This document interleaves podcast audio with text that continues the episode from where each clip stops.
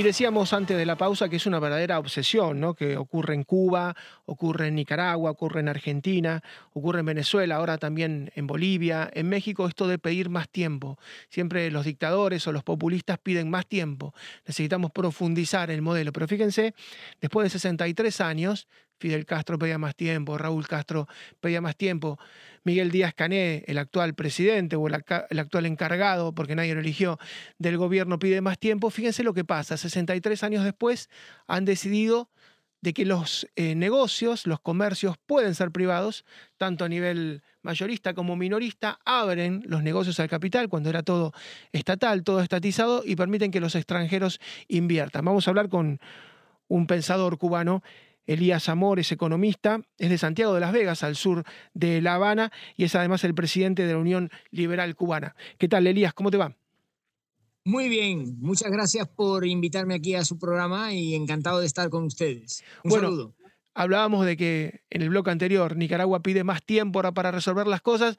Cuba todo el tiempo lo ha pedido y sesenta y pico años después ahora descubren que necesitan el capital privado para los negocios mayoristas y minoristas y convocan a los extranjeros. Bueno, descubren eh, algo que ya habían descubierto y es que quieren aprovecharse del capital privado pero extranjero. No quieren aprovecharse del capital cubano privado. Los cubanos son eh, sistemáticamente marginados de cualquier plan económico del régimen comunista. Y en ese sentido, Cuba es uno de los pocos países del mundo en el que el, régimen comunista practica un apartheid a los cubanos. Eh, es decir, no les permite hacer las mismas cosas que, por ejemplo, se autoriza a los extranjeros, a los españoles, a los canadienses, a los alemanes que campean por Cuba libremente haciendo todo lo que les da la gana y en cambio los cubanos pues simplemente no pueden tener esas mismas opciones. Yo creo que ahí hay una gran diferencia para tener reflexión, ¿no? Yo no sé, Elías, si estás viendo las imágenes que estamos proyectando de La Habana, ¿vos podés verlas? Sí, sí, las veo y me producen una gran, una gran preocupación y lamento. Vos, vivías al sur de La Habana, en Santiago de las Vegas. ¿Esta imagen que estás viendo es distinta a la que vos veías cuando eras chico? Sí, precisamente lo hablaba con una amiga esta mañana. Eh, en los recuerdos que yo tengo de Cuba cuando me marché en el año 70 con mi familia, era de una Habana moderna, eh, bien organizada, limpia, perfecta, en la que no habían edificios vacíos ni cayéndose.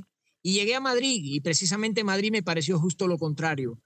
50 años después, Madrid es una gran capital mundial desarrollada, avanzada, y mira cómo está La Habana. Ese es el ejemplo de lo que ha pasado en Cuba con el mal sistema comunista, ¿verdad? Que es lo que diferencia a Cuba del resto de los países del mundo. El comunismo es lo que ha provocado este desastre y es una gran advertencia que tenemos que transmitir a todos los países del mundo para que no caigan en esta ideología absurda que lo único que produce es miseria, destrucción y, eh, bueno, lo que estamos viendo. ¿Para qué voy a comentar estas imágenes de mi país? El año 2022 es el año que se grabaron estas imágenes. Son de hace un par de meses, son recientes. Por eso digo, parece adormecida, parece que hubiera caído en La Habana, como en cualquier ciudad de, la isla, una bomba y se hubieran quedado en el tiempo. Sí, la, la, bomba que ha caído en Cuba, desgraciadamente, cayó el 1 de enero del 59 y se llama comunismo. Y es una bomba que tiene efecto retardado, pero que se ha ido manteniendo durante 63 años, destruyendo el país. Ha destruido el modelo económico de la República, el modelo económico que convirtió a Cuba en una de las primeras naciones del mundo en el año 1959 en PIB per cápita. Ha destruido el, desarrollo que podría haber tenido la República en el ámbito de las tecnologías, de la banca, de la distribución comercial. Ha acabado con la vida de millones de cubanos que han tenido que abandonar su suelo patrio, su suelo natal, y ha acabado con la vida de los cubanos que están en Cuba, que en este momento están presos de apagones, están presos de carencias de productos básicos, de medicinas, y todo esto, el régimen comunista lo que hace es culpar a un embargo, un bloqueo que no ha sido jamás el responsable de este desastre. Y esto es lo que tenemos muy claro los cubanos, que el, embargo bloqueo es un invento del régimen comunista para justificar su absoluta indolencia. Y el culpable de todo esto ya murió, pero hay que decirlo, se llama Fidel Castro. Es el responsable de lo que está pasando en Cuba realmente increíbles las imágenes. Mira, hubo algunas que no quisimos ponerlas. Eh, se ve la carne en un sistema que no está refrigerado. La carne es prácticamente sobre un mostrador. Y uno dice, bueno, ¿cuánto tiempo eh, puede aguantar esa carne? Porque siempre te hablan del sistema sanitario cubano, de lo bien que están los cubanos, y no tienen siquiera para refrigerar la, la carne. El comercio es como si estuviéramos hablando del siglo XIX. Eh, bueno, los cubanos tienen un sistema económico, ya sabemos, lo conocemos bien, el marxismo, y este sistema económico está financiado por las empresas y por los trabajadores cubanos. Está financiado con uno de los impuestos más elevados del mundo y con unas cuotas sociales que pagan las empresas de las más elevadas del mundo. Y bueno, el régimen lo que hace es aprovechar ese dinero en su propio beneficio, es decir, da unos servicios de sanidad, de educación, que dicen que son gratuitos, pero que no lo son se pagan y bien pagados por los cubanos con el esfuerzo de su trabajo. Y bueno, esta es la imagen y la mascarada que han utilizado ante el mundo durante 63 años para engañar a los obreros de todos los países avanzados que disfrutan de niveles de vida, por supuesto, muy superiores a los que pueda tener cualquier cubano con titulación superior y trabajos en puestos de relevancia como médicos o como maestros, ¿verdad? O como profesores. Este es el balance que deja el comunismo en Cuba.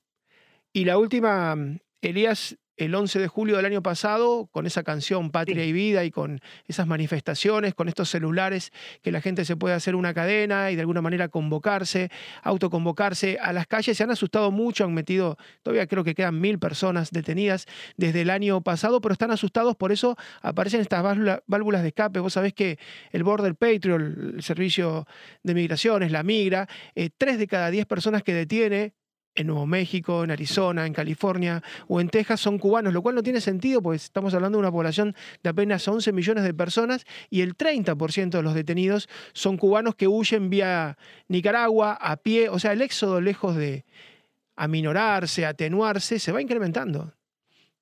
Bueno, es que usted sabe que las dos cosas están íntimamente relacionadas. Los cubanos se van de Cuba porque no pueden protestar en Cuba, porque llega el régimen y de un zarpazo detiene y mete en prisión a niños, como está ocurriendo, que yo estoy esperando todavía que la UNICEF salga a defender, y aquí hago un llamamiento a esta organización internacional para que salga a defender a los niños menores que están encarcelados con penas de 15 años por simplemente salir a protestar en las calles el 11J. La UNICEF parece que a Cuba no le importa, está engañada. Es una organización que se cree que los niños cubanos viven muy bien porque tienen esa supuesta educación gratis que es falsa porque es adoctrinamiento. Y cuando a los niños los mandan a la cárcel por protestar con sus papás en manifestaciones que son absolutamente espontáneas y legítimas y que en todos los países del mundo se producen, mandan a los niños a prisión. Yo precisamente aprovecho este momento aquí en este programa para hacer este llamamiento, para ver si alguien de la UNICEF atiende las súplicas del pueblo cubano para que nuestros hijos no acaben en las cárceles castristas. Creo que ese sería un buen resultado si lo pudiéramos conseguir. Y la última, te hago cortita. Supongamos que, tenés la chance, que hay elecciones, que se ocurre, se da un milagro, ¿no? Ocurre un milagro y podés volver a, Cuba, a Santiago de Las Vegas o, a La Habana, donde vos quieras, a Varadero. ¿Qué haces? ¿Qué es lo primero que haces?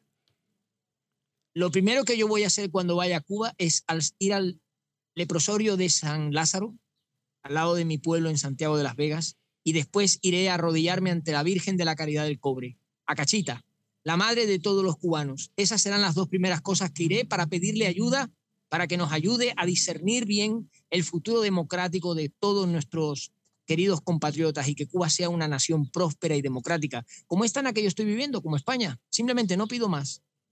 Muchas gracias, Ángel. Eh, Elías, muchas gracias. ¿eh? Un saludo a ustedes y encantado de atenderles cuando quieran. Un saludo. Gracias. Elías Amor es economista, em, presidente de la Unión Liberal Cubana.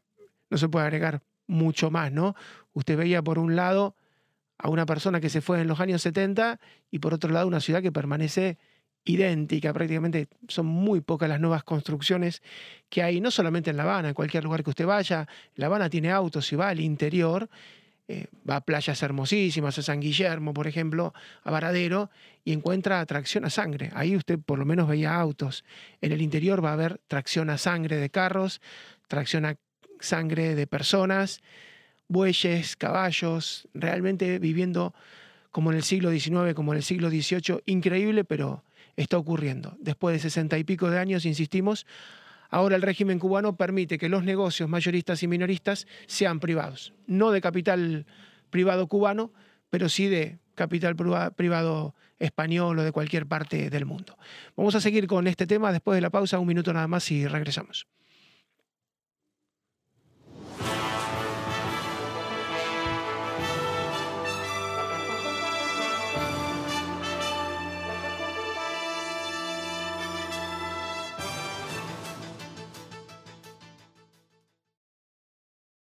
This podcast is a part of the C Suite Radio Network.